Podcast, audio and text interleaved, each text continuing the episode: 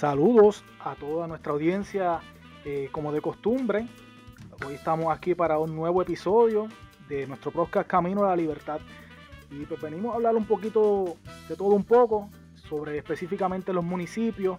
Este, queremos compartir y discutir lo que pasó recientemente con la elección de Guaynabo, este, entre otros temas, la situación fiscal de los municipios, eh, el problema de la cantidad de municipios que existen, posibles soluciones pues, para eh, trabajar con, la, situación fiscal, trabajar con eh, la gran estructura que tienen los municipios, la cuestión de la preparación que tienen los alcaldes, cuáles son los requisitos que tienen para ser alcalde, cómo, cómo se escogen los mismos, entre otras cosas. Pues para eso tenemos aquí a nuestros compañeros Rafael Torres, que está por aquí.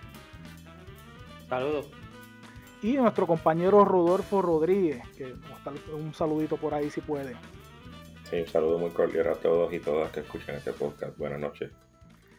Gracias por todo estar conectado. Siempre que, al menos, como dice Rafael, que me decía en privado, con que haya solamente uno solo, pues tenemos, tenemos tarea, ¿verdad? Pues para satisfacerlo este, con, nuestro trabajo, ¿no? Y lo hacemos con, mucho amor y cariño por nuestra patria y discutir nuestros temas de, actualidad eh, que tenemos. Bueno, para comenzar el tema de los municipios, quiero brevemente eh, las impresiones que tienen Rafael y Rodolfo sobre esta elección de Guaynabo, que sabemos que ganó Héctor O'Neill, el hijo de, perdón, Edward O'Neill, el hijo de Héctor O'Neill, eh, pues quien no tenía experiencia administrativa, eh, no se les reconoce, ¿verdad? Este, un trabajo en esa área. Sé que trabajó, fue supervisor de la Autoridad de Energía Eléctrica, un puesto que definitivamente era fácil de acceder siendo hijo de un alcalde tan poderoso.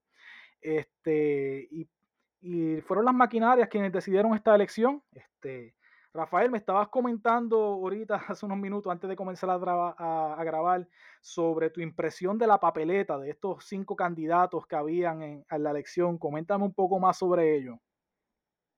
Sí, lo, que sucede es que viendo las, redes sociales sobre, sobre esa elección, hubo mucha decepción, eh, porque ganó el candidato que quizás las personas tenían esperado que perdiera por, por el background que tiene su papá de haber sido ofensor sexual y, el hijo, básicamente, envuelto en todo eso, más, más los demás casos que tenían y, todo lo que tiene que ver con la corrupción que hemos hablado. Pero en mi opinión personal, yo no tuve ningún tipo de decepción, yo no esperaba que ganara ninguno de los candidatos, eh, era, era una persona honorable que uno viera a decir, oh, esa es la persona que necesita eh, el municipio. No, no es así. Eh, no, no había nadie allí que valiera la pena votar por y no, no, es decepcionante. Básicamente también eh, hemos visto históricamente que el Partido Nuevo Progresista, las personas del corazón del rollo, básicamente ellos, ellos votan, yo no sé ni, ni qué piensan cuando están votando, o sea, no, no, fue, sucedió lo que tenía que suceder, básicamente. Sí, no, eh, esa papeleta era un, de verdad que era un desastre la papeleta, muchas personas en redes lo comentaban, inclusive mismos PNP. Rodolfo, un poquito tu impresión sobre ello y seguimos discutiendo un poco el tema si, si desean y lo amerita. Claro, claro, gracias por la oportunidad nuevamente. Mira, este, es bien lamentable, ah, es bien lamentable dentro de, Todos sabíamos que había una expectativa de que pues son el mismo partido, que es tema para otro foro, porque la ley electoral es, un desastre, pero dejando eso a un lado, este, los candidatos pues no, no eran de la altura del reto que se, que se va a enfrentar el, alcalde electo.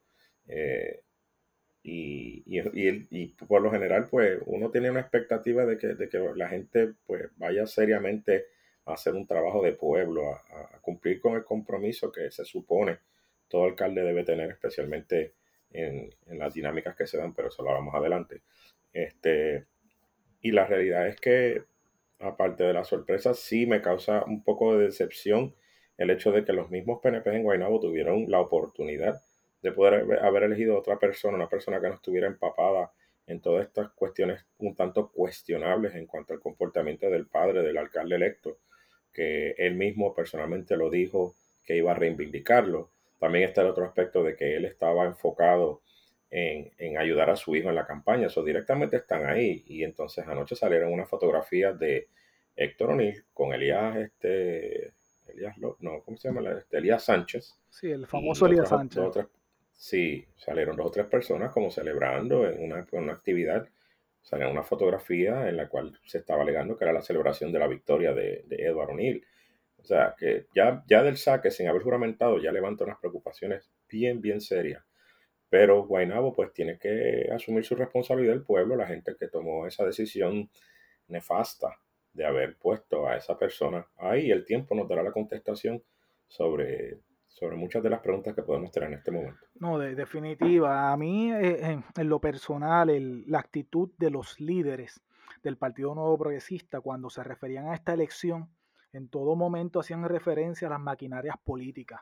Pues porque sabemos que esto fue una elección especial y en las elecciones que se dan de primaria de los partidos políticos, tanto del Partido Popular Democrático como el PNP, son estas maquinarias que tienen estos líderes de barrio, los cuales están bien organizados, ¿no? Y se trata no de cuál es el candidato que más las personas quieren, sino quien tenga la mayor disponibilidad y los recursos para movilizar a, sus a, sus electores a la urna. Y de eso se trata. ¿Cuál es la maquinaria más grande?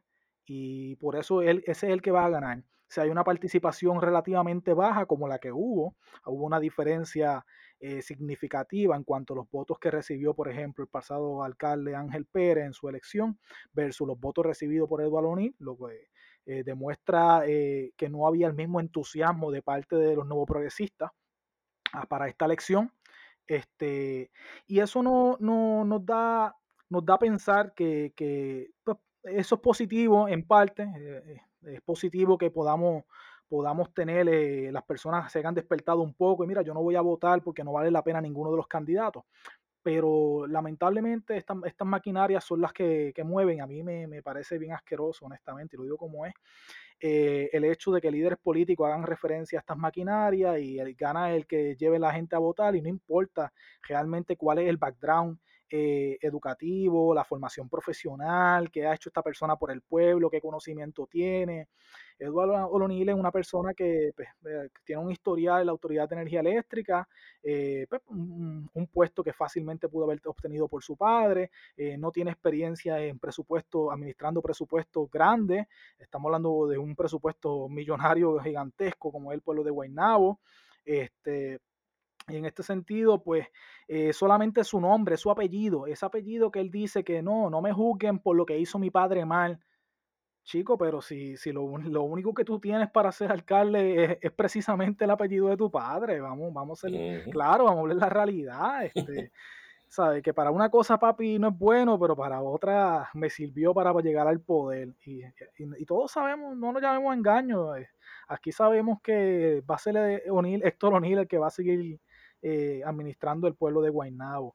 Este, eh, a mí, eh, otra cosa que quería discutir con ustedes dos, quiero sus impresiones para cejar este tema de Guaynabo, en cuanto al hecho de que Guaynabo pasó por Ángel Pérez.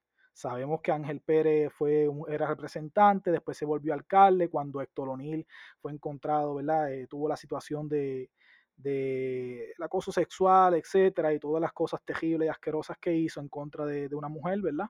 Y de varias, pues, no, no, me cabe la menor duda que fueron más, este, no, no siempre a veces se atreven a denunciar las cosas y quien lo hace una, lo hace más veces. Y más una persona que estamos hablando de alguien que se declaró culpable. Aquí no es que si probablemente hizo. Esta persona asumió su responsabilidad diciendo yo soy culpable, yo cometí el delito, yo soy un asqueroso. Pues Ángel Pérez llegó a, la alcaldía bajo una primaria del Partido Nuevo Progresista que le ganó al senador Carmelo Río que un, senador que siempre se acomoda en el PNP busca donde tiene la oportunidad de salir electo y voy para allá. Y si no, pues me acomodo otra vez en la otra silla. Eh, este tipo de actitudes. Entonces, luego de ello, pues Ángel Pérez eh, administra eh, el, el, municipio y se encuentra en esta acusación que hasta los días antes de que esta acusación, que es pasada, son de este trabajo del FBI, llevaba varios años, ¿verdad? Hasta que pudo lograrse eh, eh, encontrar toda la evidencia. Eh, para las personas era un buen alcalde, la, gente en Guaynabo no se quejaba, la, este, él era el, presidente de la asociación de alcaldes, puesto ahí por Tomás Rivera Chats, ¿verdad? Que es quien decide quién, quién, quién va en esa, en esa posición y quien tiene el, poder detrás del trono. Él es el padrino, es el que administra todo.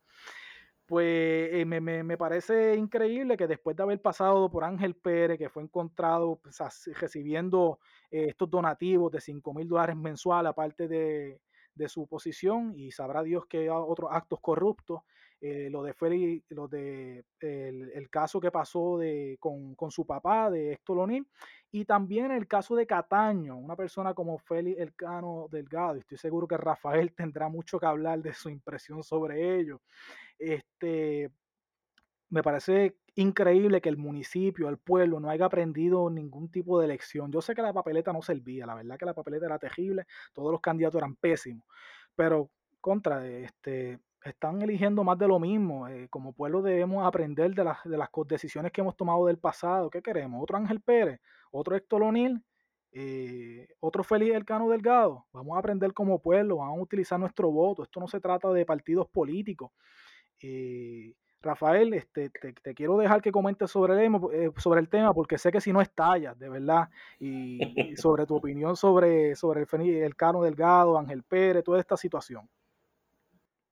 Sí, iba a tocar el tema más, más adelante cuando empezáramos a hablar de los municipios, pero ya que lo traíste, quiero, quiero mencionar que eh, las personas, eh, lo que yo no entiendo y lo que sí entiendo es que las personas no ven la política como, como ven las demás, las demás áreas de su vida.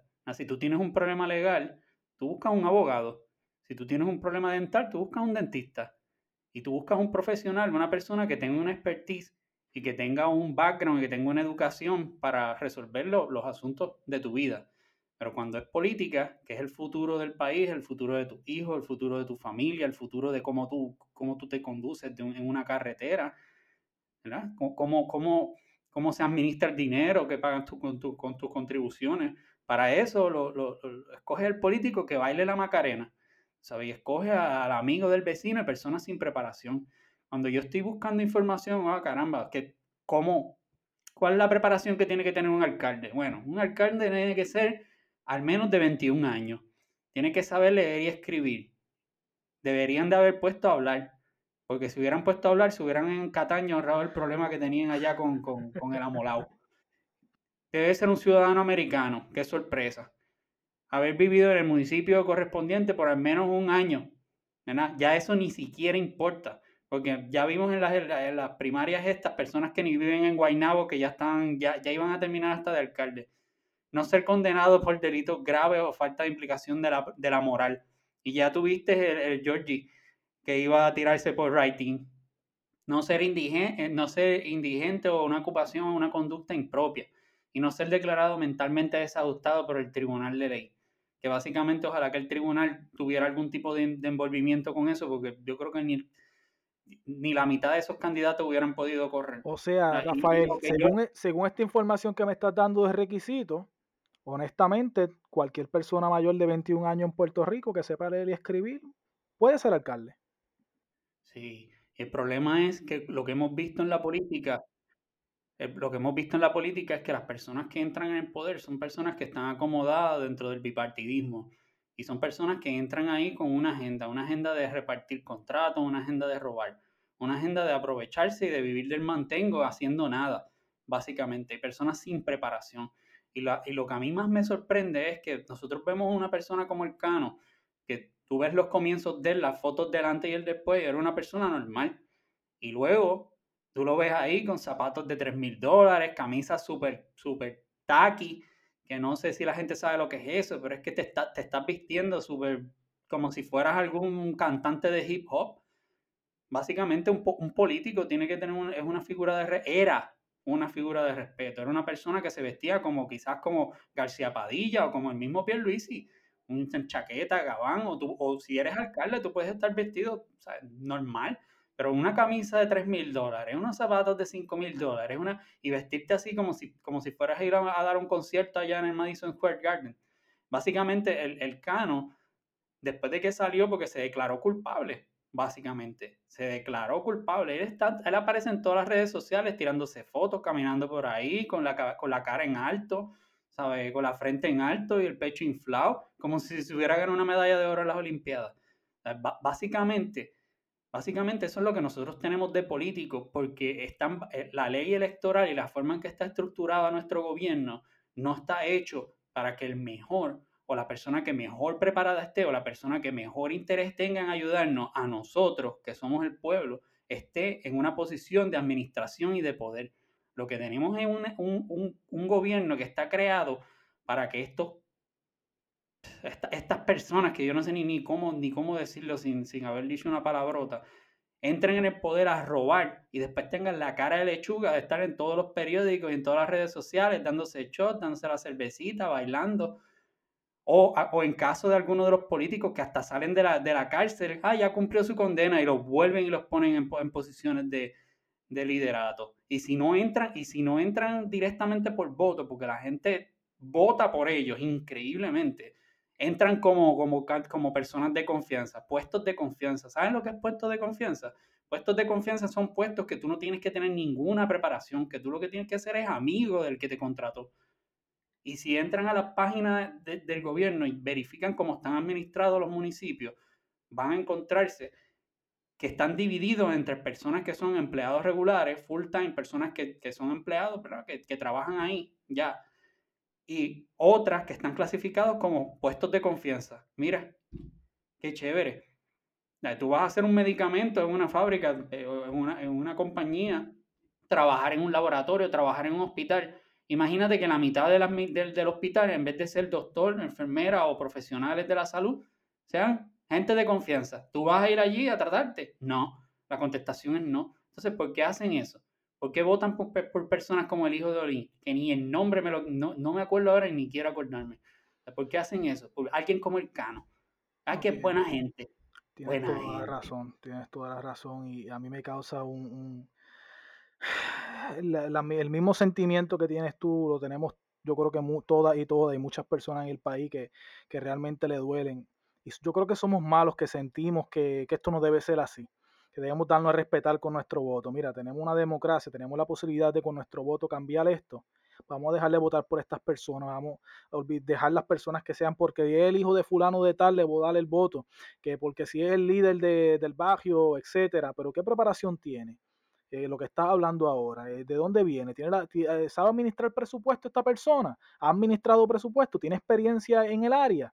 ¿Esta persona conoce las leyes? ¿Esta persona qué ha hecho por, por, su comunidad, por su pueblo, etcétera? Mira, ya yo estoy cansado de que todo el tiempo esto sea simplemente el más que haga alboroto que haga en el pueblo, ese es el que gana. Y esta realidad, esa es la realidad del país. Aquí el más que grite, el más que suene, el más, el más eh, tumbacocos que, que, tenga y la lleve a cada barrio, el que vaya y saluda a la gente casa por casa y sea más carismático, ese va a ser el alcalde, lamentablemente. Mira, peor aún, peor aún. Yo se lo estaba contando a mis amigos imaginarios. Si yo tengo 20 dólares o 30 dólares, 50 dólares, y vengo y te, y te digo, mira, y tú me dices, mira, préstamelo. Y yo te digo, ok, yo te los presto. Y tú me dices que no me los vas a pagar. Yo te digo, no te presto nada es que no te presto nada, básicamente. Entonces, ¿por qué? Si saben que eso hay políticos robando, o son políticos que roban, o saben todos los chanchullos que hay en las alcaldías, o saben todas esas cosas, la gente sigue, sigue dándole el voto, siguen, siguen eh, dándole oportunidad de que administren el dinero, porque las personas no piensan que ese dinero que está en el fondo que, se recaudó por Hacienda, que se recaudó con nuestro, con nuestro impuesto o que llegaron por ayudas federales, que le llaman ayudas federales, pero más lo que se llevan que lo que traen, pero ese dinero, ese dinero está destinado para cosas más importantes que no sean contratos para amigos de los, del alma. Ese dinero debe de, ese dinero es el que hace que el semáforo funcione, que haya un pare, que las líneas en la carretera se pinten. ¿Entiendes? Y no les importa porque no es el dinero del bolsillo de ellos, o sea, no lo ven de esa manera, pero sí lo es, es el dinero del bolsillo de nosotros. Una persona que pague contribuciones tiene un derecho, una dignidad de, tomar la mejor decisión de quién es la persona que va a administrar mejor el país. ¿Entiendes? Yo no entiendo cómo Pierluisi está ahí. Y si hubieran escogido a Charlie, así era que se llamaba el, popular, hubiera sido la misma cosa hubiera sido lo mismo. Esas personas que llevan con una agenda de traer a sus amigos y sus corillos a, vivir de contratos de gobierno mientras nosotros nos hundimos. esto tiene que acabar, tiene que acabar y, no es justo que esta gente sigan eh, cobrando cantidades exorbitantes como alcaldes o personas acomodadas en los municipios, a veces con unos sueldos eh, ridículos. Eh, y esto tiene que acabar y la única forma de hacerlo posible es a través de nuestro voto y tenemos que como pueblo repensar un poco más. mira, no voy a votar por fulano porque es PNP o que es popular o porque me cae bien, o porque vino a mi casa, o porque me ayudó a, traer, a conseguir un saco de cemento que me hacía falta, o me embreó un pedacito de la, de la calle. Eh, vamos a ser un poquito, un poquito más juicioso a la hora de escoger. Rodolfo, tu comentario antes de pasar al próximo tema, te puedes extender acerca de pues, estos políticos ladrones, porque son lo que son, que tienen poca preparación, que son apoyados por los diferentes municipios y que van, eh, en el caso de Guaynabo, todo lo que ha pasado, en el caso de Cataño, pero son muchos pueblos más donde han habido eh, convicciones y alcaldes corruptos. Dame tu impresión sobre, sobre ello y, lo que quieras comentar al respecto. Mira, eh, Josué, esto, cuando uno se sienta fríamente a ver las cosas, uno tiene que entender algo bien importante. ¿Cuál es la función de un funcionario público? Valga la redundancia. ¿Cuál es la función? Servir.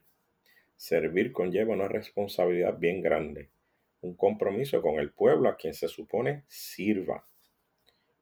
Y ese servicio tiene que ser dado de una manera honesta, honrada e íntegra. Y no hay espacio para paños tibios, favoritismo, ni ayudas a los amigos del alma. O sea, no puede haber eso. Lo que estamos viendo en Puerto Rico hoy en día, especialmente en estos últimos dos casos recientes, es exactamente lo opuesto. Son personas que han llegado a esos puestos a servirse, a servirse a sí mismos y a servir a sus intereses personales y a sus amistades. Bien mencionó Rafael el caso del alcalde de Guaynabo con sus excentricidades y toda esa este, parafernalia que él se pone proyectando su imagen. Es una, es una cosa increíble cómo es más importante la imagen del individuo que los servicios esenciales de una comunidad.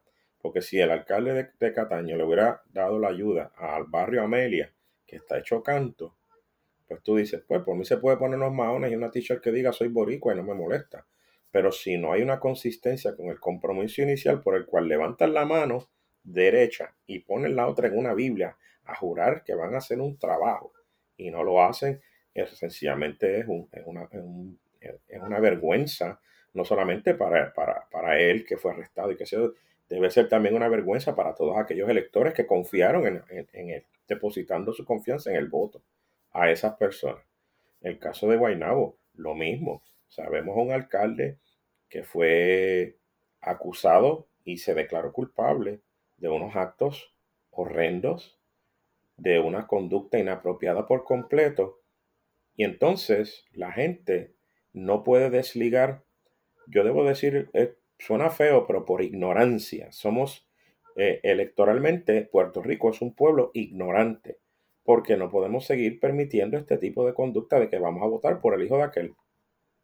Yo vivo en un pueblo que es del hijo de aquel, y ahora mismo este pueblo está parado, o sea, no ha hecho nada, o sea, se mantiene lo mismo, o sea, lo menos, y no se ve progreso, no se ve obra, no se ve un, trasfondo social en su, en su ejecutoria en muchos aspectos. Pero eso, es, eso pasa por alto ante el ojo del elector cuando va a votar. No debiera de ser así. Vamos a, vamos a ser realistas. Puerto Rico necesita gente que tengan la capacidad de poder hacer las cosas honradamente. Yo quisiera pues poner, pues, tal vez pudiera ponerme un poquito más específico, como ustedes mencionan ahorita, que tiene que tener unos requisitos, unas competencias, y eso es válido y eso es muy bueno. Pero también tiene que ser una persona íntegra, porque de nada me sirve un abogado, magna cum laude, de la Universidad de Harvard, que venga a Puerto Rico a gentrificarme el país, como hizo el, el otro hora Luis Fortuño Burse con su ley, que hablaremos más adelante en alguno de los foros, porque esto no se puede quedar así, esto es un problema serio. Pero entonces tenemos aquí a un alcalde electo que va a reivindicar a su padre. ¿De qué? Hágase usted que me está escuchando esta pregunta. ¿De qué manera Edward O'Neill se puede atrever a reivindicar a Héctor O'Neill? De ninguna. No hay ninguna manera de reivindicación. En todo caso, si él, porque hasta ahora, hasta, el, hasta este momento que estamos haciendo este, este proyecto, yo no he visto a Héctor O'Neill pararse frente a un micrófono y decir, perdón, yo lo hice mal. Ustedes lo han visto. Yo no he visto tampoco decir a, a, a Eduardo O'Neill, no, mi papá, este, mi papá pues está en su casa tranquilo con mami y yo lo visito por la noche y le llevo un, galón de leche para el café de mañana. No, no, ya lo metió directo en la campaña. ¿Qué usted cree que va a pasar a medida pasa el tiempo? Ya, ya mencioné ahorita en mi intervención previa que estaban este, Elías Sánchez y dos o tres allí. Súmele Jorge Santini también, que también estaba por allí velando anoche. O sea, ya están, eh, este, Aníbal Vega Borges, son personas que ya tienen una, una reputación altamente dudable y cuestionable sobre sus ejecutorias pasadas en, puestos anteriores. Y ahora vienen a esto. O sea, ¿de qué manera podemos salir de este problema? Sencillo, damas y caballeros que nos escuchan. Tenemos que tener conciencia a la hora de votar. Tenemos que entender que hay una importancia crítica en poder separar lo que es la política de la integridad del funcionario. Si es un funcionario que tiene una dudosa reputación o que viene con un bagaje previo, que usted le levante una una sola interrogante, mire, no vote por él o por ella. Porque ese es el problema que tenemos en Puerto Rico. Tenemos un gobierno que no sirve al pueblo, se sirve a sí mismo. Y el que está en Fortaleza actualmente está ahora mismo en visos de ser posiblemente el peor gobernador de la historia de Puerto Rico. Y esto no lo digo yo por decirlo de manera de fanatismo ni nada por el estilo. Es ver las ejecutorias de este gobierno. O sea, dos alcaldes arrestado, esperando uno este, por ser este, un juicio en su fondo y el otro esperando una sentencia, dándose vida de rico y pensando que la vida es color de rosa y living la vida roca, la loca que cantaba un cantante muy bueno puertorriqueño que no voy a mencionar, pero la canción, pues, ustedes saben. Y eso no tiene congruencia, eso es totalmente contrario a lo que uno como puertorriqueño pide para esta tierra. Yo lo único que pido es gente trabajadora, honesta y honrada, que tienen que aprender las cosas en la marcha, sí, es muy posible, todos tenemos que aprender, todos aprendemos todos los días que nos levantamos, pero lo más importante es que tenemos que ponernos de acuerdo en que no podemos seguirle entregando el país a este tipo de gente, porque, porque damas y caballeros, al final del día nos vamos a quedar sin Puerto Rico, y eso no es una opción viable ni negociable bajo ningún contexto. Tienes toda, toda, toda razón y concurro contigo. Gracias por traer el tema de la gentrificación, ¿verdad? Que sabemos que muchas personas se están viendo obligadas a desplazarse este, a estas zonas más urbanizadas, etcétera, etcétera. Rodolfo, has traído tantas cosas eh, que no, no, tenemos tantos podcasts para hablar de, de, de, todo eso, este, pero son, eran importantes, hay que traerlas, hay que traerlas. Este, tenemos que despertar como pueblo, tenemos que despertar, no podemos seguir permitiendo esto. Y sí, a lo que hace falta es personas honestas, personas que, que tengan quizás algún conocimiento, pero que sean sobre todo personas íntegras, ¿verdad? Y que vengan con el deseo de servir y no servirse, como mencionó eh, el compañero. Y yo creo que hay mucha gente buena en el país dispuesto a, a dar eh, aportar a la patria sin, sin, tener que buscar acomodarse o darse una vida de lujo como estos alcaldes o estos corruptos, sino personas que están dispuestas a dar la milla extra por su barrio, por su gente, por el necesitado, por las poblaciones más vulnerables de, nuestro pueblo. nuestro, y yo creo que, que, que sí la hay. Este, los partidos políticos, me refiero eh, PNP y Partido Popular específicamente, lamentablemente han creado toda esta estructura, esta maquinaria. Ahora mismo hay pueblos donde la cantidad le favorece o a los rojos o le favorece a los azules. ¿Qué pasa con esto? Vemos estos pueblos donde siempre va a ganar un alcalde popular o siempre va a ganar un alcalde PNP. Y los cambios son bien mínimos en cuanto a la posibilidad de que venga uno de otro partido a ganar, porque las maquinarias de estos partidos son los que deciden las elecciones. Nosotros como ciudadanos tenemos que darnos a respetar y dejar de votar ya por alcaldes que porque la razón que si son del partido rojo o son el del partido azul o porque tienen una maquinaria o porque me hicieron este favor o me están prometiendo tal cosa. Tenemos que ser juiciosos. Tenemos que ver quiénes son estas personas que verdaderamente tienen el compromiso de verdad con nuestro pueblo.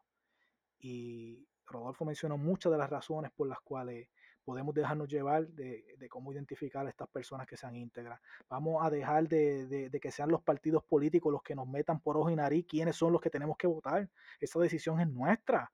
Estamos en un país donde tenemos la oportunidad de utilizar nuestro voto para darnos a respetar. Utilicémonos sabiamente. Bueno, les voy a traer dos temas. Eh, vamos a empezar con uno primero este, para cerrar ya este. Es sobre la deuda pública municipal a mí el compañero Rafael Torre me, envió una información de la deuda pública pues, de cada municipio. Quisiera que brevemente, después que la discuta, eh, Rafael y Rodolfo me den sus impresiones sobre tal. Eh, me parece increíble. Les voy a dar unos datos que tengo aquí brevemente de, en millones de dólares deuda pública que acumulan algunos pueblos. Por ejemplo, eh, el municipio de Bayamón una deuda pública para estos años fiscal 2020, 2020, 2021. 17 millones 266 mil dólares. Cagua, 21 millones 515 mil dólares. Carolina, 36 millones 334 mil dólares. Estamos hablando, yo sé que son municipios grandes, pero miren la cantidad de deuda pública que tienen estos municipios cuando ellos, estos pueblos generan en patente, en diferentes cosas, reciben fondos que no, yo de verdad que no, no, no, no, no, entiendo estas cantidades. Cuando hablamos Guaynabo me sorprendió. Guaynabo me sorprendió. Guaynabo, Guaynabo tiene 5 millones. un pueblo como Guaynabo. Eh, bueno, pero este ellos tienen el acceso, ellos tienen el acceso al muelle y todo el petróleo que entra al muelle de Guaynabo, que es Barrio Amelia, es parte de Guaynabo. Ellos cobran por todo lo que entra allí, una cantidad de dinero. Sí, que tienen no, es que, no es que entre y va directo allá a palo seco de gratis, no, no. Ellos le pagan una parte a Guaynabo porque están utilizando su muelle. No hay razón ninguna para que tengan una deuda pública tan enorme, pero también pasa con los municipios más pequeños, ¿no? No es algo solamente de los municipios eh, del área metro. Eh, te, voy a, eh, mencionar algunos ejemplos. El pueblo de Aguadilla, 5 millones en deuda pública. El pueblo de Arecibo, 5 millones. El pueblo de Barceloneta, 3 millones. Este, sigo por aquí. Déjame ver. Pueblos así que tengan deudas grandes. Dorado eh, tiene sobre, sobre 4 ah, millones. Tu Baja está en 7.8. 7.8. Ayúdame por ahí a identificar otros pueblos pequeños que tengan este cantidades grandes. Mayagüez no es del área metro, más de 7 millones, 7.5 millones de deuda pública. Y la verdad es que, yo, vivo cerca, yo soy de, del pueblo de Hormiguero, ¿verdad? No naturalmente, pero es donde estoy viviendo hace varios años. El pueblo de Mayagüez está estado estancado, aquí no ha habido progreso ninguno y cómo esa deuda pública se ha eh, aumentado increíblemente. La verdad es que ese también es cuando le damos demasiado poder a un alcalde por tantos años. Esto es lo que pasa. tenemos que considerarlo. El municipio de Ponce es también una deuda cercana a los 15 millones de pesos. Eh, San Juan, ni que se diga, el, pueblo más endeudado con casi 50 millones de dólares en deuda pública. Este, municipios pequeños debiendo 2, 3 millones de dólares. Eh, Aquí todos tienen deuda pública, todos, todos los municipios, todos los municipios, más que menos y casi todos acercándose al, millón de dólares o sobrepasándolo. Muy pocos los que tienen menos de esa cantidad. No podemos de verdad este, continuar con, esto de seguir eh, tomando, haciendo obra. Es que realmente este dinero a veces no va en obra, todo esto se queda en contratos y se sobrepagan los municipios y el gobierno y lo voy a hablar claro, mira, yo, yo, yo estuve en un internado en el Capitolio, en San Juan, y conozco las cosas, cómo se mueven allá arriba, porque estuve ahí y puedo hablarlo y al, pues, que no le guste o que piense que, hablo las cosas con otras intenciones, pues que bregue con eso. Eh, honestamente, yo estuve allá arriba, mira, cuando allá, el Capitolio y la legislatura, todo, todo, toda compra que se hace se sobrefactura. Y una compañía, cuando se hace una subasta pública, eh, las cantidades de dinero que se que el valor, ¿verdad? Que tiene algo real, no es lo que se, el, el producto no se paga por el valor real, se pagan sobreprecio. Las compañías saben que se trata del gobierno, que hay dinero, que a veces hay fondos federales y se aprovechan de eso. Y como son personas allegados del Partido Popular y el PNP que están en el poder, muchas veces estas compañías son las que financian las campañas de estos políticos corruptos que están allá arriba. Pues como saben que esto es así, que los contratos probablemente le toquen a ellos, sobrefacturan los precios y los duplican, los triplican.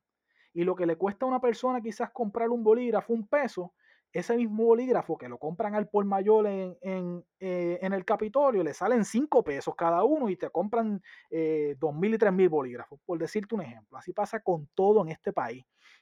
Eso es corrupción. Y es corrupción legal. Y nosotros como país lo permitimos. Nuestra herramienta para erradicar ese tipo de corrupción es nuestro voto. Por eso tenemos que tomarnos esto en serio. Cuando hablamos de, los municipios, ¿verdad? Cuando hablamos de la, deuda que tenemos, eh, tanto estatal y a nivel municipal, tenemos, tenemos que entender que ese es nuestro dinero. Esto, ese dinero sale de, nuestros taxes, ¿verdad? Eso es lo que tienen, tenemos nosotros en nuestro país. Y muchos vendrán a argumentar que si los fondos federales, etcétera. Nosotros tenemos que administrar bien aquí llueve mucho dinero y el, dinero no llega a la gente pobre, aquí no llega, no llega a los vulnerables, no llega a las necesidades. Aquí el, eh, el dinero, la mayor parte de los millones de dólares se quedan en estas compañías que le estoy hablando, que son las que financian las campañas, en estas compañías privadas que, que realmente no vienen a servirle al pueblo, vienen a satisfacerse a ellos y a un grupito de ricos, que son los Elías Sánchez de la vida, y los mismos políticos que vemos en la, en la televisión, este, como ayer veíamos a Tomás Rivera Chat, a Carmelo Río, a Miguel Romero, y llamar las cosas por su nombre. Estas son las personas que representan eh, eh, la corrupción del país, es la verdad. Este, Rafael, tu impresión sobre, sobre la deuda que se deben en estos municipios, si tienes, tienes algún pueblo que quieras discutir en específico, en confianza, este, sé que tienes los datos también allá este, y sobre cómo tú entiendes que esto se puede de alguna manera mejorar o cambiar. Sí, quería, quería establecer tres puntos cuando comenzamos el tema ahora hablar de los, de los municipios.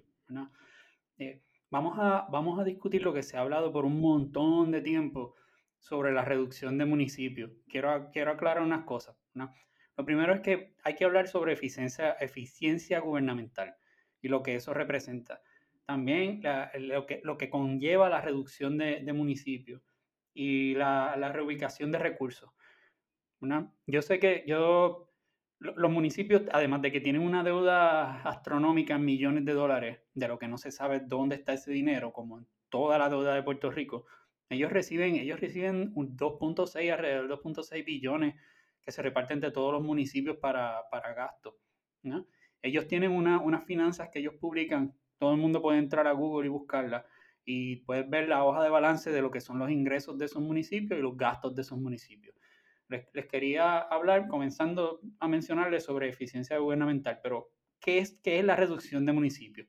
Cuando las personas o profesionales hablan de todos los partidos que hay que reducir municipios, no es que van a eliminar un municipio, o sea, básicamente no es que Ceiba va a dejar de ser Ceiba, Luquillo va a dejar de ser Luquillo, Las Marías va a dejar de ser Las Marías, no, no, no, no, no. Cuando se dice que se eliminan municipios es que se consolida la administración de esos municipios. Esa es la idea. Se, agrupan áreas administrativas de esos municipios. Pero ¿qué conllevaría eso? Porque nosotros tenemos una estructura de alcaldía. Básicamente nosotros tenemos alcaldías, tenemos alcaldes, pero mira, solamente para mencionarles rápidamente, una, una, alcaldía tiene una oficina de legislatura, que todo el mundo habla, uh, la legislatura municipal gasta mucho dinero. Pues sí, tienen un alcalde, tienen una oficina de finanzas, obras públicas, manejo de emergencias, policía municipal, orden público, secretaría personal y administración, recreación y deporte, reciclaje y así por el estilo. Tiene un montón, vivienda, servicio al pueblo, estructura de proyectos, auditoría interna, planificación y desarrollo, etcétera. Es enorme la cantidad de oficinas que tiene una alcaldía. Y para, para algunos pueblos es demasiado de, de personas trabajando en administración, básicamente para el trabajo que conlleva ese municipio. Cuando se dice lo de consolidación de municipios, es que se, todas esas oficinas van a, en vez de administrar un pueblo, van a administrar 10, 15 pueblos. Y es algo que se puede hacer. ¿Ok? Lo otro es eficiencia gubernamental. Cuando uno habla en, consolidar pueblo, consolidar, ahora vamos a consolidar, ok, vamos a decir que sí, que hacemos, en vez de tener 20, de 78 alcaldes, pues tenemos cinco, norte, sur, este, oeste y centro, y esos, esos municipios se van a ser administrados por X oficinas. Nosotros pensamos, wow, ¿qué vamos a hacer con los otros alcaldes? ¿Qué es lo que todo el mundo piensa? ¿O qué va a pasar con esas oficinas, que, con esos empleados que se ganan su día a día, su sueldo? Eso es lo que es reubicación de recursos. el gobierno hay que verlo como si fuera un, como se trata una administración privada Tú tienes que clasificar cuáles son las fases de gobierno, las partes de gobierno, los programas de gobierno que dejan dinero al gobierno y cuáles son gastos. Cuando decimos que tenemos un gigantismo eh, gubernamental, es que hay un montón de oficinas que no sirven para nada. No es que no, no, no, sirven para nada, pero están ahí, tienen unos empleados. Tú no puedes eliminarlo y tirar a esa gente a la calle. Sin embargo, nosotros podemos reabrir o abrir nuevas oficinas que estén centradas en cómo nosotros vamos a sacar dinero de los recursos que nosotros tenemos. Cuando ustedes escuchan eh, los planes de gobierno de, diferentes candidatos, como Eliezer Molina o como Dalmao, en las últimas elecciones, eh, muchos de esos, partidos políticos o candidatos, ellos tenían unos planes en los cuales se iba a desarrollar oficinas que ayudaran a, desarrollar pequeños y medianos negocios locales. Y eso ayuda a mover la, la economía. ¿Qué sucede? Eso genera empleo y esas oficinas nuevas que ayudan a esos negocios en mercadeo, administración, en recursos humanos y en diferentes cosas que se necesitan para hacer un negocio pequeño y mediano, pues esas oficinas lo podían proveer y esas personas del gobierno que están en oficinas que no sirven, o que, oficinas que se tienen que eliminar porque son un gasto y son innecesarias por el gigantismo eh, gubernamental, esas personas se reubican a hacer unas tareas en, en esas oficinas nuevas. ¿no? Esa, esa es la idea de lo que es un buen plan de gobierno para que entre dinero, tengamos recursos, versus perder dinero y entrar en deudas para mantener un gobierno que realmente es insostenible y lo hemos visto. Y, y, eso es algo que tenemos que tocar. ¿Cómo se manejaría? ¿Cómo nosotros podríamos hacer? ¿Cuál sería el plan para realmente reducir los municipios, consolidarlos y ser más eficientes y evitar también el tener, el tener alcaldes o ese exceso de alcaldes que tienen exceso de poder, no son auditados por nada y básicamente tenemos esos problemas de corrupción que hemos visto. ¿qué, ideas podemos traer? ¿Qué podemos traer a la mesa o que alguien haya presentado que yo, que yo desconozca? Tienes toda la razón. Tenemos municipios quebrados, especialmente en el área oeste, eh, con pocos recursos, con un aparato municipal gigantesco. Este, por mencionarte el municipio de Junta, Maricao, eh, donde de alguna manera estos municipios pudieran eh, administrarse de alguna manera, este, eh, de manera distrital, que, de diferentes oficinas, de las ramas, diferentes ramas, y quitarle ese peso que tienen, ¿verdad? esa carga municipal para estos municipios que se le hace difícil, ¿verdad? Porque no tienen los recursos, no tienen los recaudos para dar estos servicios. Y yo creo que sí, hay que repensar, ¿verdad? el reducir de alguna manera eh, los municipios no, no, nadie, como mencionaste Rafael, gracias por aclarar, nadie está hablando de, eliminar pueblos, ¿sabes? Tú no tienes que dejar de ser de Ceiba, tú no tienes que dejar de ser de Jayuya, este, eso va a seguir siempre así, es simplemente eh, quitar un poco, ¿verdad? Esa carga que no puedan soportar ciertos municipios y a, y a, esos procesos eh, municipales que se puedan trabajar de, de, otra manera, ¿no? y el que el, gobierno estatal pueda este, darle su servicio en conjunto, ayudar de una manera más eficiente y especialmente a los municipios que, no tengan la forma de dar, esto, dar estos recursos. Rodolfo, tu impresión de qué podemos hacer con esta deuda eh, increíble que tienen los municipios, algunos quebrados, otros con superávit de embustes, porque la verdad, dicen tener superávit, pero realmente no lo hay, tienen una deuda enorme según los números que veo aquí. Este, que si están cogiendo prestado no, no, no, hay superávit de verdad.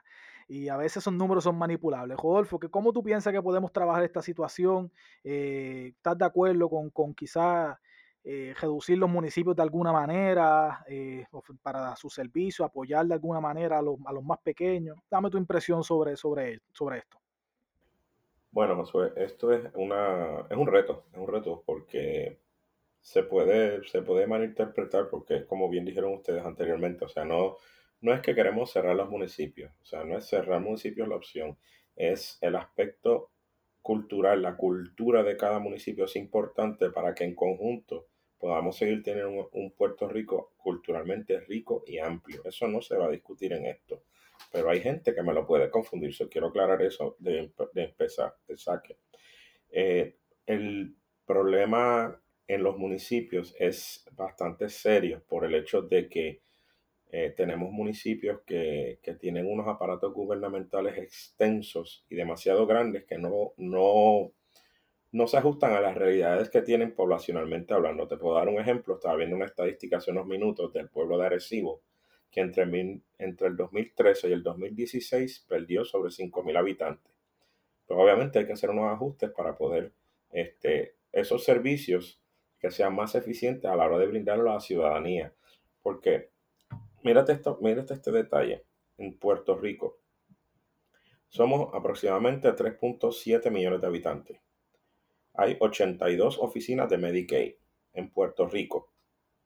Y en el estado de Florida tiene 18.8 millones de habitantes y tiene solamente 13 oficinas de Medicaid. O sea, ¿qué te dice esto? O sea, el, manejo del asunto gubernamental por parte de los municipios es, este, hay una, hay una duplicidad de, funciones eh, excesiva. O sea, no podemos tapar el, el, cielo con la mano con el hecho de que, por ejemplo, durante el huracán María, los municipios tuvieron una función bien importante. Los departamentos de defensa civil pues hicieron su función y, y, realmente pues fueron, fueron un pilar bien importante en la recuperación inicial de Puerto Rico y los alcaldes estuvieron bien involucrados en esa tarea. O sea, eso hay que reconocerlo. Pero por otra parte tenemos que pensar seriamente en que el gasto es oneroso. O sea, estamos hablando de 275 millones de dólares nada más al fin, al, a diciembre del 2020. Eso, eso equivale aproximadamente a 3 millones y medio de deuda por cada uno de los 78 municipios de Puerto Rico. Eso es demasiado. O sea, si, si uno pues pudiera ver que la obra se hace, que la calidad de vida de, gente, de la gente, que es lo importante, se mejorara, pues uno podría entender tal vez el gasto, pero si tras de que no existe esa recuperación de, después de María. O sea, nosotros después de María, ¿qué hemos visto? Prácticamente nada. O sea, el, proceso este de recuperación del país ha sido totalmente exiguo. No hay, no hay forma de poder identificar un proceso que se haya dado de recuperación en algún municipio de manera evidente que diga, ok, estamos por el camino correcto, estamos haciendo lo correcto, se están logrando los resultados. Esa no es la realidad. La realidad es que seguimos en deuda, tenemos, estamos ahora mismo a la expectativa de la decisión de la juez Taylor Swain de, con el caso de la Junta de Control Fiscal y, el plan de control fiscal que ellos sometieron ante su consideración para ser este, aprobado por ella en algún momento entre esta semana y la otra. Porque la fecha límite me parece que es el 30 de enero. Puedo estar incorrecto con la fecha, pero estamos en ese, en ese, en ese espectro. Y entonces, ver municipios que dependen, el 40% de los municipios que dependen del 41% de su presupuesto del gobierno central, imagínate si vinieran y dijeran, no, de ahora en adelante van a tener que pagar 2 mil millones de dólares anuales para poder subsanar la deuda. ¿Qué va a pasar con los municipios? Pues entonces va, a tener que suceder algo bien parecido a lo que sucedió en Detroit, pero a mayor escala. O sea, se, se tener municipios cerrados, este, la gente no va a recibir los servicios es algo bien preocupante, algo que hay que tener mucho, mucho cuidado en llevar a cabo, porque la realidad es que podría, podría centralizarse. En la época de los 90 este, se establecieron los consorcios y, hubieron, y fue una idea buena.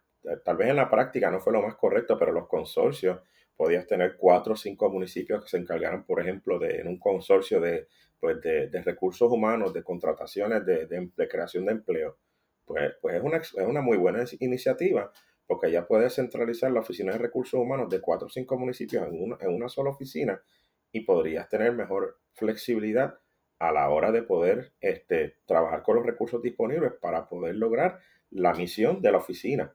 O sea, por la razón de ser de la oficina. Pero tener 78 gerentes de recursos humanos, por tomar el ejemplo de recursos humanos, o sea, estamos hablando de 78 gerentes de recursos humanos que en promedio, vamos a poner un promedio, que son 5 mil dólares mensuales a cada gerente de recursos humanos. O sea, no hay justificación en un pueblo, y lo digo sin faltar respeto a nadie, a todos los que nos están escuchando, son, ejemplos, que el, gerente de recursos humanos del municipio de Bayamón, pues tenga la misma, tenga este, tanta responsabilidad menos que el del municipio de Maricao, por tener una idea. O sea, hay, que, hay que ir pensando seriamente en cómo llevar todo este proceso y, y, consolidarlo. Yo creo, si me preguntaran a mí, en mi carácter, como te digo, en mi opinión personal, yo, yo reescribo el libro completo desde la primera página porque lo que tenemos sencillamente no está funcionando y esto no solamente tiene que ver con los municipios, también hay que ajustar este, la recaudación de impuestos.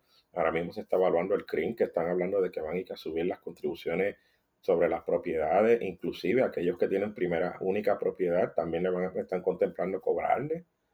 Este, no sé si ustedes han tenido la oportunidad de ver algún drone por ahí volando por encima de sus casas. Ellos están haciendo unas zonificaciones ahora mismo a través de los 78 municipios de Puerto Rico. ¿Para, para qué? Para ajustar, para sacarle más dinero al pueblo, para no ver obras, para no ver resultados a través de sus municipios. Eh, es algo bien serio, es algo bien serio.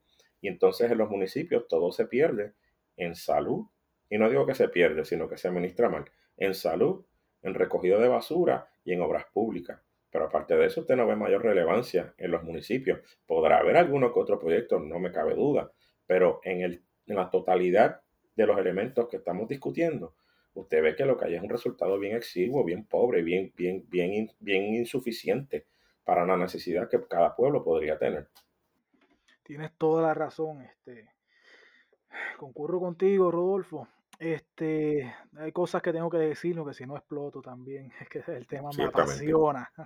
Sí. Primeramente quiero eh, dejar claro, ¿verdad? Que, que no, no, no, malinterpreten las personas cuando nos referimos a los pueblos más pequeños y vulnerables.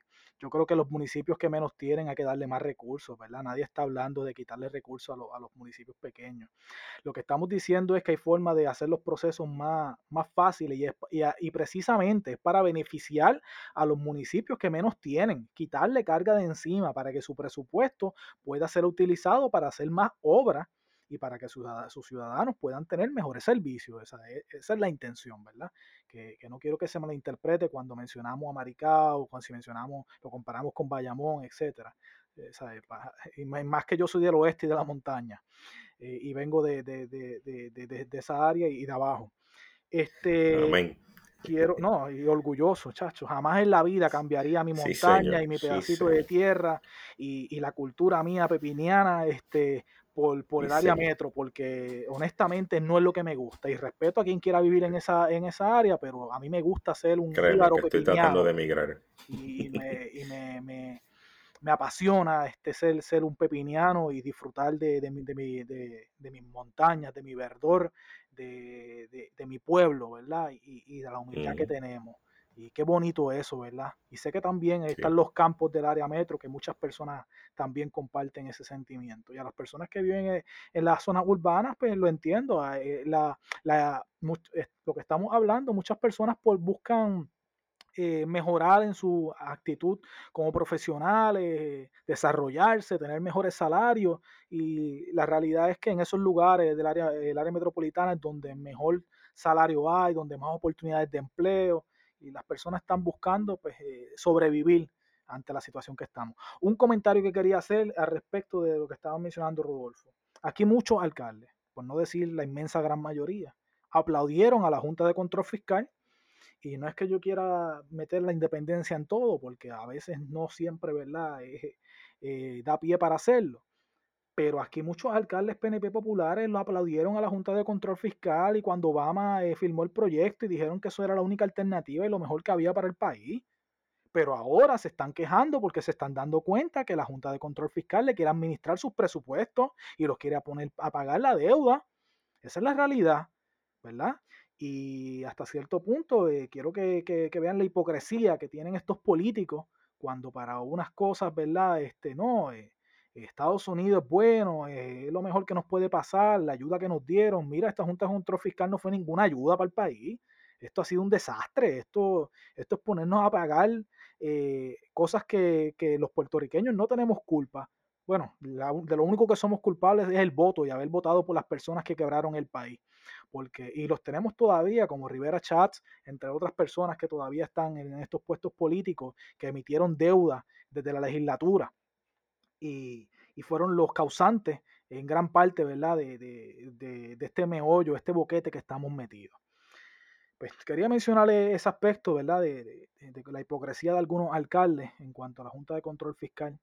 Este, eh, es muy lamentable todo esto que está pasando en los municipios, por eso quise, quise traer este tema que en conjunto con los compañeros, ¿verdad? Hablamos de cuál era lo mejor, eh, el mejor tema para hablar, ya que estaban habiendo las elecciones, los municipios, estos temas de corrupción que han estado, etcétera, etcétera. Tenemos como pueblo que enfocarnos y, tratar de mejorar nuestro, nuestros municipios y, nuestro, y, nuestro país. Aquí había un, un candidato alcalde eh, perdón, candidato a la gobernación, eh, al exalcalde, el compañero Charlie Delgado del Partido Popular, quien tenía una propuesta que efectivamente era que darle más poder a los municipios, porque él entendía que los municipios eran quienes por mejores podían dar servicios, ¿verdad? Y había que quitarle peso de encima al gobierno estatal. Bueno, eso puede tener su lado positivo, quizás en llegar a, más comunidades, pero tiene un lado negativo. ¿Podrán los municipios realmente aguantar la carga económica? ¿Darle más presupuestos para qué? ¿Cómo se va a utilizar esos fondos? ¿Cómo se van a auditar? Te pregunto, ¿el hijo de él se iba a tirar para alcalde? Él fue candidato por el Partido Popular para alcalde y perdió las elecciones en Isabel. Pues ahí lo tiene. Si el papá ganaba y ponía esa propuesta que él tenía, le iba a dar más poder al hijo para robar que probablemente eso, es lo que va a terminar pasando porque eso es lo que nos han demostrado todos. Pues es que tenemos, quería, quería aprovechar el Sí, pues, te, Rafael, eh, por favor, para por el mismo, por el mismo, por la misma línea, ¿verdad? Quiero, quiero tocar un, seguir trayendo el tema de qué, se puede, qué, qué, podemos hacer y qué se puede hacer, ¿ok? yo estaba dialogando en los temas de corrupción eh, con ustedes sobre, sobre que el gobierno se divide entre ejecutivo, el legislativo y el judicial que de las tres ramas, la judicial es la más lastimada que está porque ha sido eh, corrompida por nombramiento eh, dudoso y por los problemas que hemos visto de, todos esos jueces que se fueron por, porque los atraparon recibiendo dinero para, por favores y cosas. Una, una, de las sugerencias no era votar todos los jueces. Una de las sugerencias era que las plazas de jueces tuvieran unas, unas cualificaciones. Por ejemplo, uno, una, una persona que sea juez debe de ser abogado, ¿verdad? Una persona que tiene una preparación en derecho y colegiado y que tenga su, licencia, licenciado, eh, esa persona también que, que pase un examen. Y esa persona también que pase un examen psicológico y que esa persona tenga un background check para corroborar de que en su vida, en su vida, ¿verdad? Profesional y privada, pues no hay nada nebuloso. Y de todas las personas que soliciten, la, si hay 100 jueces, pues las 100 puntuaciones más altas, pues son nombrados en ese proceso de transición no es que se votan los jueces, sino que se van reubicando jueces dentro de, los que están ya nombrados, muchos de ellos estarán dentro del grupo selecto de los mejores, que sería. De esa manera se despolitizaría la rama judicial a nivel de, no, no estamos hablando de toda la rama judicial, porque eso es un revolú. Estamos hablando solamente de la cuestión de los jueces nombrados por políticos, ¿verdad? Tribunal Supremo y jueces de distrito y todo eso estamos hablando, ¿ok? Lo mismo debe de suceder con los alcaldes. Estábamos hablando sobre reducir los municipios.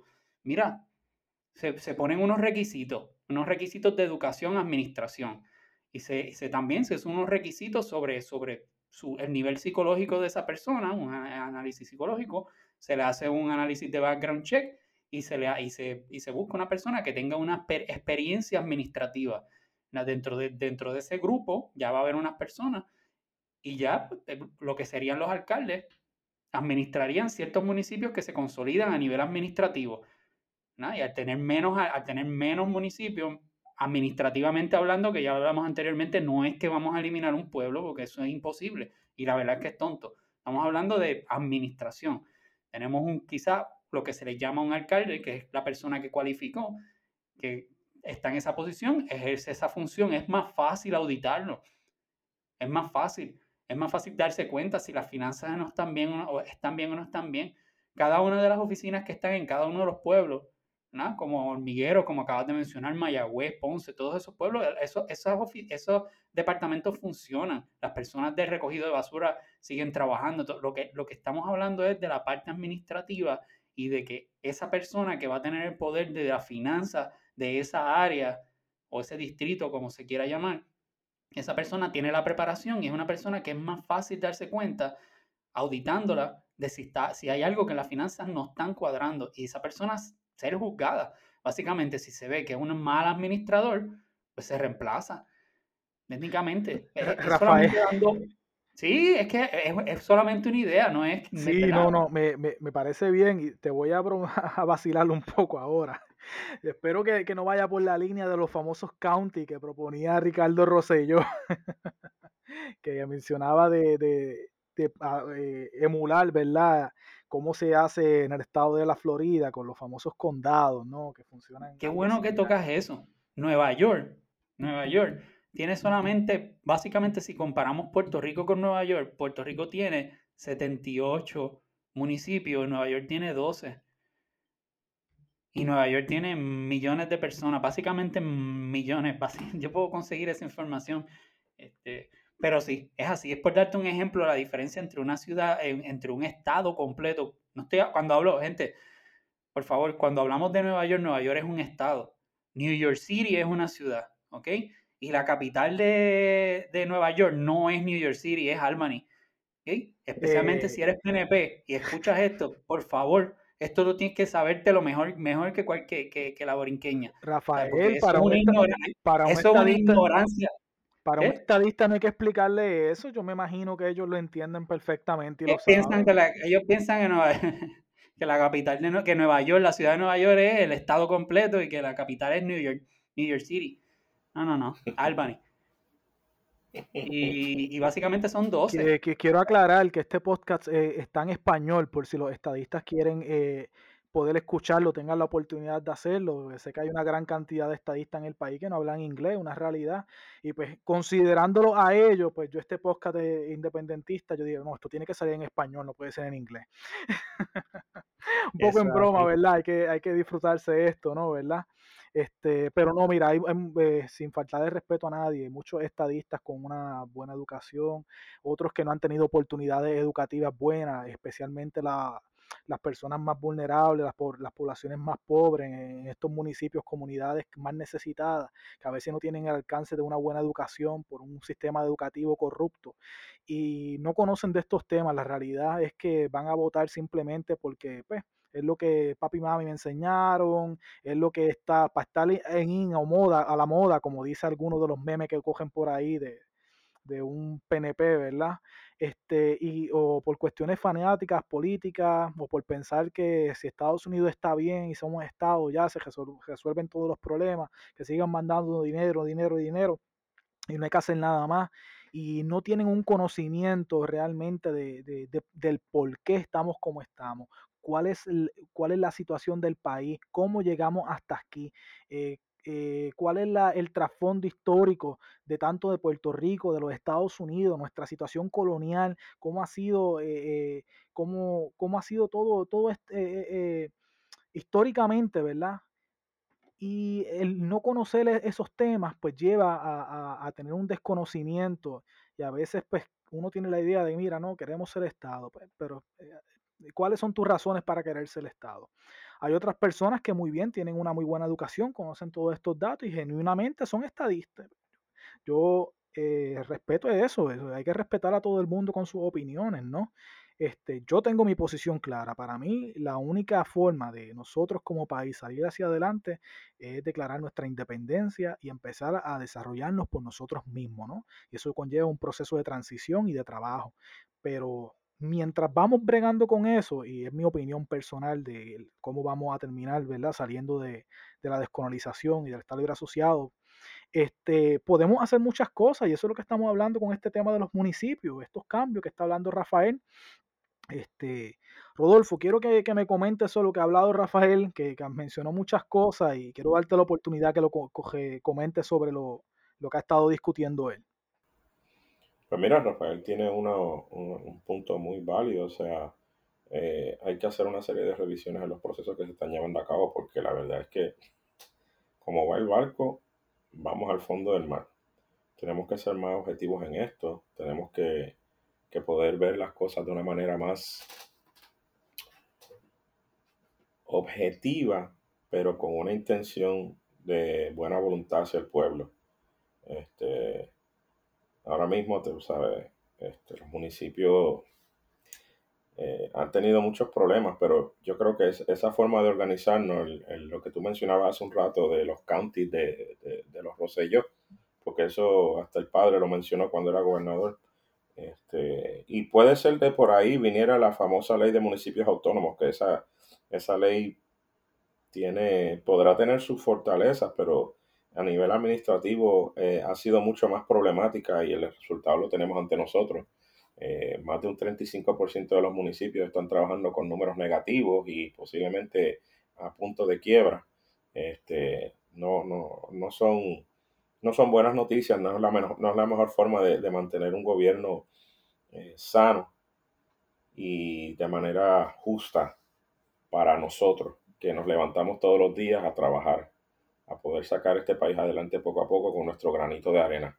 Eh, y también a todos aquellos este, hermanos y hermanas que se encuentran fuera de Puerto Rico, porque yo estoy seguro que el 99% de los que se fueron sin, ¿verdad?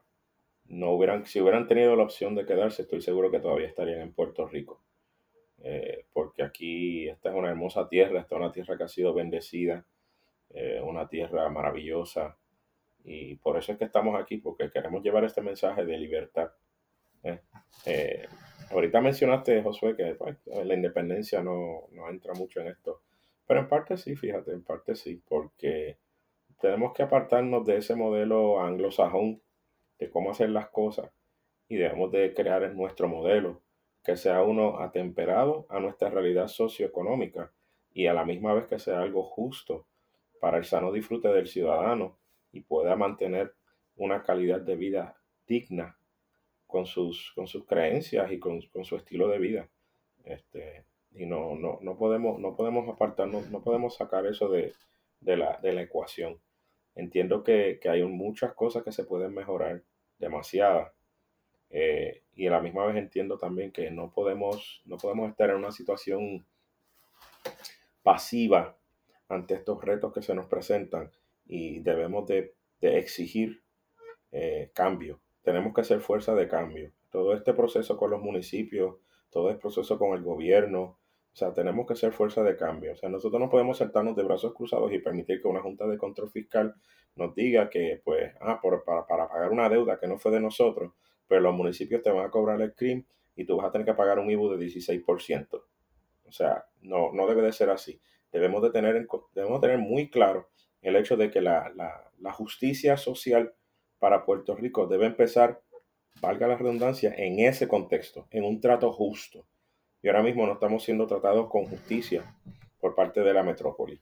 Nosotros estamos siendo marginados, a nosotros nos está echando a un lado, los servicios esenciales están escasos o sencillamente no funcionan. Y esto empieza desde los municipios. Ahora mismo tenemos el issue de la educación.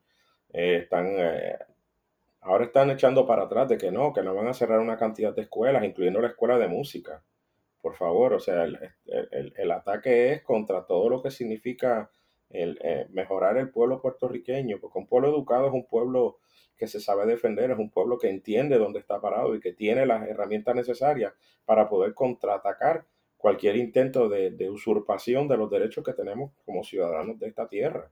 O sea, y esto, esto no puede, no puede seguir, definitivamente no puede seguir porque estamos, estamos cansados. Eh, algunos, algunos podrán decir que estamos hartos y lo dicen con todo el derecho.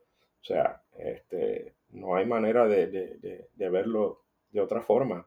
Realmente eh, eh, Puerto Rico necesita encarecidamente que su gente haga conciencia y le exija a sus gobernantes, empezando desde los alcaldes hasta el alto foro en este caso para nosotros sería arriba el presidente de Estados Unidos decirle a esta gente que ya no, no ya está bueno. un, otro, otro detalle en los municipios, ¿cómo ustedes justifican que una asamblea municipal tenga 15, 16 asambleístas, que hay que pagarle salario, que pagarle dieta, millaje y 20 cosas más, y muchas veces pues son personas que directamente responden a los intereses del alcalde. Ahora mismo esta semana pasada tuvimos una licenciada del Partido Popular de apellido Ostolaza, que renunció porque está haciendo unas acusaciones muy serias de hostigamiento por parte de la presidenta de la Asamblea Municipal del municipio de San Juan. O sea, todo, esta, todo este aparato de, personas que, realmente son hasta innecesarias, porque yo no creo que ellos van a hacer tanta ley, en el caso de, de los municipios, pues son ordenanzas municipales, que van a hacer tanta ordenanza municipal. ¿Para qué? ¿Qué componen? cuál es la finalidad. O sea, a muchas de ellas sí hay una validez y yo lo entiendo. Un código de orden público, fantástico. Este, una, establecer una, unas zonificaciones para las recaudaciones de impuestos municipales, fantástico. Lo de las patentes, no hay problema, porque hay que generar capital, porque pues, nos guste o no, pues vivimos en una sociedad que necesita de sus propios ciudadanos para mantenerse a flote. Disculpen. Este, y entonces, esto es algo que no, que, es totalmente contrario a, al sano, a la sana gobernanza. O sea, no podemos seguir así. No podemos definitivamente seguir así. Gracias, Rodolfo. Este, bueno, yo voy a dar este mi última intervención, ¿verdad? Para dejar después a Rafael y Rodolfo que den su breve despedida, ¿no? Los invito a la reflexión. Este, yo a veces soy bien incisivo en el tema de estatus, pues, pues quien me conoce pues sabe, ¿verdad? Que para mí tiene un significado eh, muy particular y especial el tema de la independencia, ¿no? Eh, y creo que es el camino a seguir. Pero respeto las diferentes opiniones. Yo creo que como pueblo, este, con este tema de los municipios y todo lo que hemos hablado, hay muchas cosas que podemos hacer como país, eh, independientemente de los pensamientos ideológicos que podamos tener, ¿verdad? Todas y todos. Y tenemos, yo lo quiero invitar a la reflexión, que reflexionemos qué estamos haciendo nosotros, cómo estamos utilizando nuestro voto cada día. Lamentablemente tenemos los municipios quebrados, la gente se está yendo del país. Eh, ah, ahorita Rodolfo mencionó un pueblo donde se, de Arecibo creo que era, que se estaban yendo tantas personas de, del municipio. Eh, esa estadística yo la había leído. Eh, el pueblo de Lares es el mayor de, pueblo donde se están yendo personas de, en cantidades enormes, miles largos, para fuera del país. Y es algo muy lamentable, me duele mucho. A mí me gustaría que los puertorriqueños pudieran disfrutar de su isla. Y a veces el que está en la diáspora no es porque así lo desea, sino es donde está la oportunidad por sus cuestiones de trabajo, profesionales, de trabajo, etcétera. Fue donde encontró la oportunidad, porque aquí en la isla no la tuvieron. Y quizás tienen ese deseo de volver algún día a su patria. Vamos a hacer un, Puerto Rico que sea accesible para todos, ¿verdad? Y todas. Que sea accesible para las personas, los profesionales, que tengan oportunidades aquí mismo, en su tierra. Vamos, vamos a hacer justicia social, para eso no tenemos que estar, ¿verdad? Yo creo que la independencia es parte de ello, pero independientemente de que usted crea en algún otro tipo de estatus, podemos, podemos trabajar con esto de los municipios, de los alcaldes, mira, vamos, vamos a pensar por quién estamos dándole el voto, vamos a buscar personas capacitadas, personas íntegras, ver qué, cuál es su background, qué, qué ha hecho esa persona por, por, su, por su comunidad, por su barrio. No se trata de embrear este, un pedazo de carretera o llevar un saco de cemento a quien lo necesita. Hay más cosas que hacer, este, no es resolver en el momento, es cómo tú vas a ayudar a que la persona más necesitada, como yo soy trabajador social, ¿no? Este, una de mis profesiones, este, además de, la psicología, ¿no? Y cuando yo voy a resolver un problema, no es dar, a resolverle a la persona en ese momento y ya. Yo tengo que buscar cómo la persona puede empoderarse y hacer por sí misma para salir de la situación en que se encuentra. Y que en un futuro esa misma persona pueda salir hacia adelante sola, sin darle la ayuda. No se trata solamente de resolverla en el momento, eso, eso no es realmente resolver el problema. Y yo creo que por ahí va la línea de, la situación que tenemos.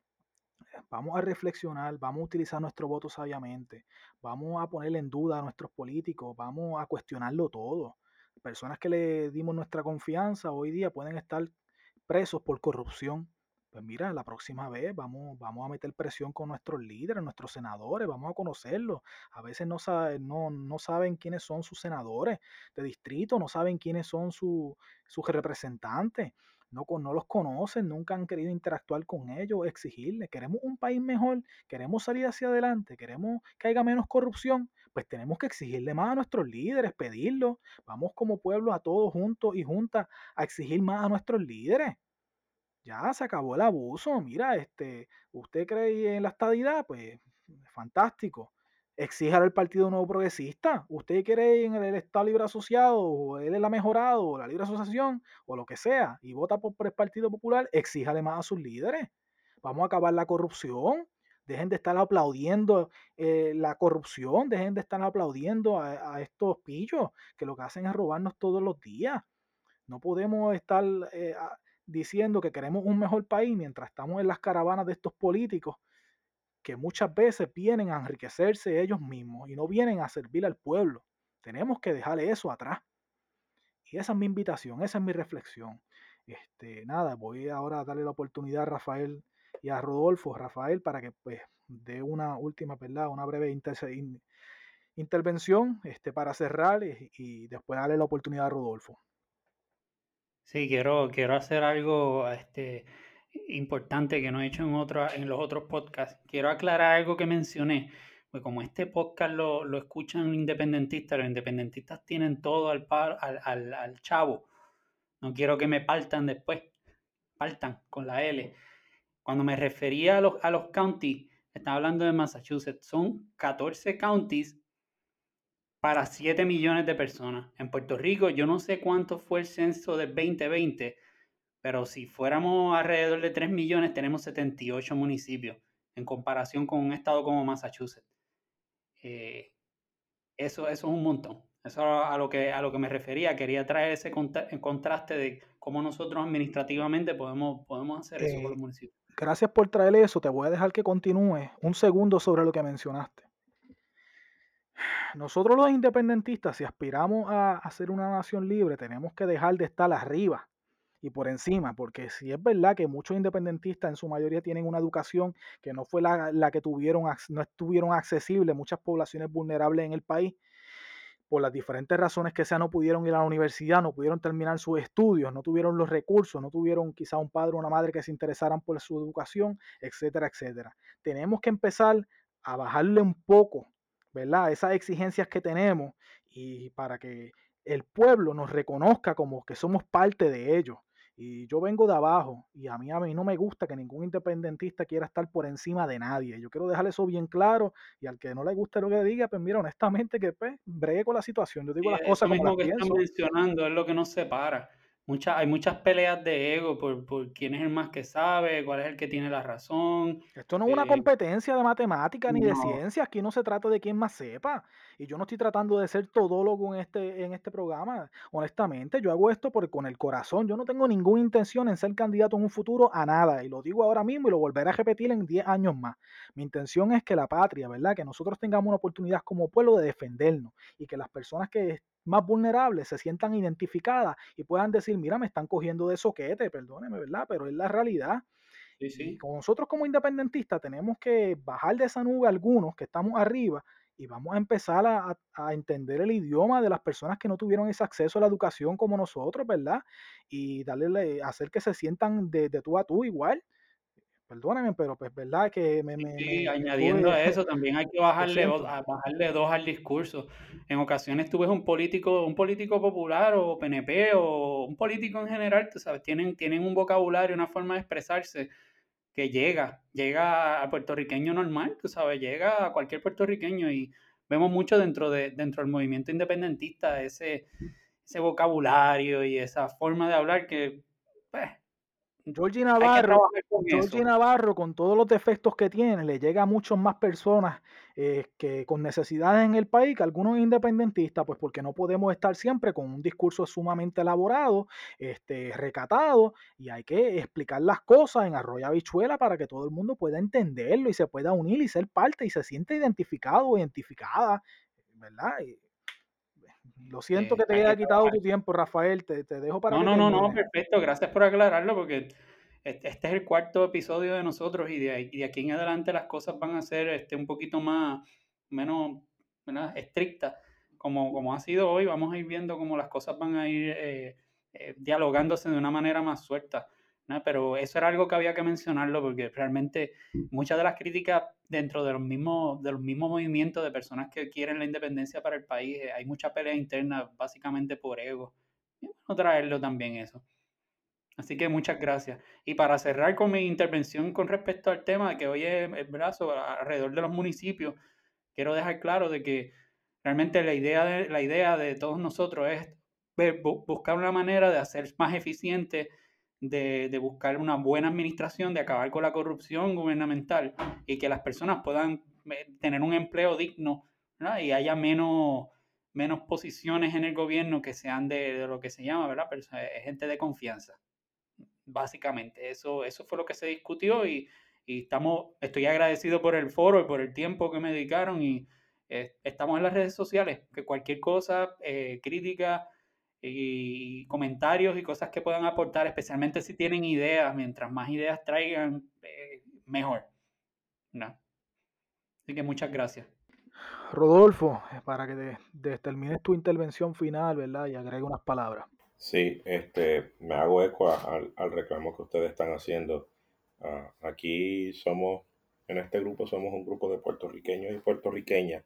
Más adelante escucharán a nuestras compañeras expresarse también en estos foros. Eh, comprometidos con una sola cosa.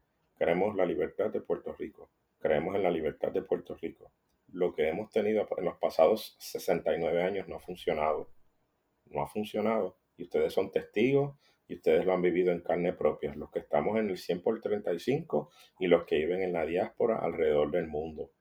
O sea, esto no ha sido fácil y entendemos y somos conscientes de que podemos hacer más. Tenemos la capacidad de poder compartir lo que sabemos y escuchar lo que no sabemos para juntos poder hacer un mejor país, hacer una mejor tierra para nuestros hijos y sus hijos. De eso es de lo que se trata. Nuestra intención es primordialmente compartir, intercambiar ideas como un coloquio de, plaza de, recreo en un pueblo. Sentarnos a hablar de nuestras ideas, nuestros pensares, con un poquito de data para poderles a ustedes dejar saber cómo nos sentimos dentro de este grupo de personas serios comprometidos con ese norte, la libertad de Puerto Rico. En, en cuanto a lo que estamos hablando en el día de hoy, eh, es, es, necesario hacer una reestructuración total de todo el sistema. O sea, aquí no solamente estamos hablando de reestructurar eh, administrativamente los municipios, sino de reestructurar económicamente el sistema de, de contributivo del país, para empezar. Este, sobre, también obviamente incluiría el proceso electoral. Hay quienes dicen que se debe de elegir un vicealcalde en una elección general.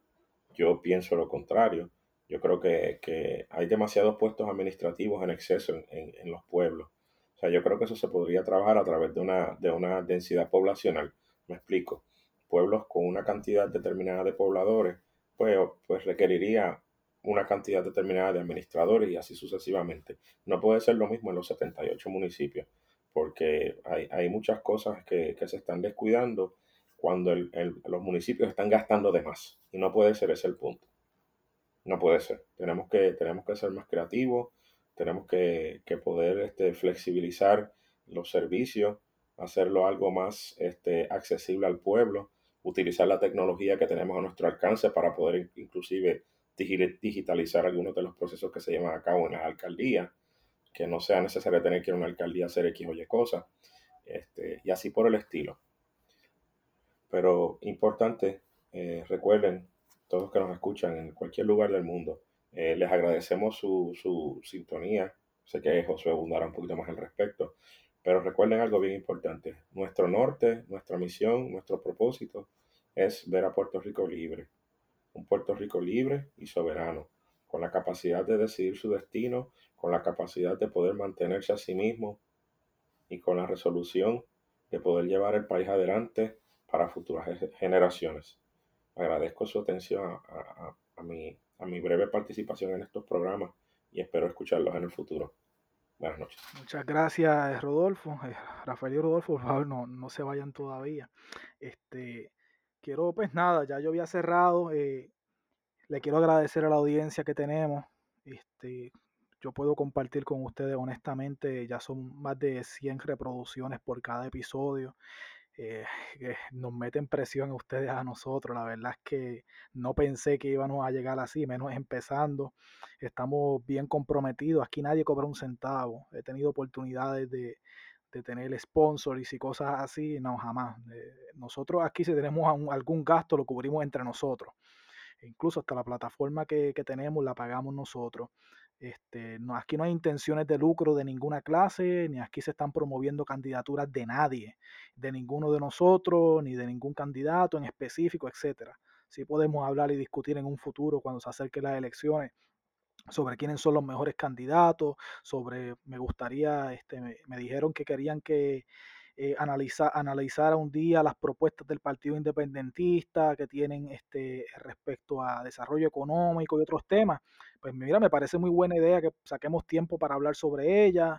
Este, igual podrían ser las de Victoria Ciudadana. Eh, y la idea, la intención es simplemente que ustedes pues tengan de alguna manera eh, puedan con poder compartir, ¿verdad? Este sentimiento que tenemos nosotros de, que tenemos que como país unirnos, tenemos que cambiar, estamos hartos de esto, necesitamos salir hacia adelante, mejorar nuestra economía, nuestro, mejorar nuestros servicios, ayudar a las poblaciones vulnerables, ¿verdad? Y eso es lo más importante y sobre todo, este, que es nuestro propósito, uno de nuestros, nuestros propósitos principales, liberar a Puerto Rico y encaminarlos a la independencia, pues, pues es lo que yo creo fielmente y nosotros y todos los todas las personas que les traigo, ¿verdad? Que, a quienes se han convertido mis amigos poco a poco, ¿verdad? Entre ellos Rodolfo y Rafael y otras personas, Félix y eh, Joel Vázquez, tantos colaboradores que tenemos. Ahora tenemos unas damas que espero que puedan compartir con ustedes en las, en las próximas grabaciones. Eh, fue un poquito complicado el tirar este episodio, este de primer episodio del año, eh, le pido nuestra excusa, ¿verdad? E, el, COVID atacó a nosotros también y eso nos dificultó el poder grabar. Esperamos poder estar más, más seguido con ustedes y darle más contenido. Si tienen alguna sugerencia me pueden escribir, saben eh, cómo contactarme a través de Twitter especialmente. Este, lo hago todo con mucha humildad, eh, los temas me apasionan y nada, la invitación es que ustedes sean parte de esto, sean parte de, este podcast, de la conversación, que se discutan los temas en redes, en sus casas, con el vecino, con otras personas, y que todos luchemos por un país eh, mejor, eh, una justicia social, eh, siempre por la las poblaciones vulnerables y por un país independiente. Eso es lo que deseo. Gracias por su, audiencia. Ojalá que puedan, puedan, puedan seguir estando con nosotros. Y aunque tenemos buenos números para comenzar, honestamente, aunque sean 10 eh, o 15 y sean menos, ¿verdad? En un futuro, no importa. Como quiera vamos a seguir aquí para ustedes porque nuestro interés es que poder levantar un proyecto nuevo, ¿verdad? Y, y que y poder hacer algo distinto por nuestro país. Esa, esa es nuestra única invitación. Gracias por, estar eh, pudiendo escucharnos hoy. Eh, espero que puedan continuar eh, con nosotros y los próximos episodios. Que tengan linda noche.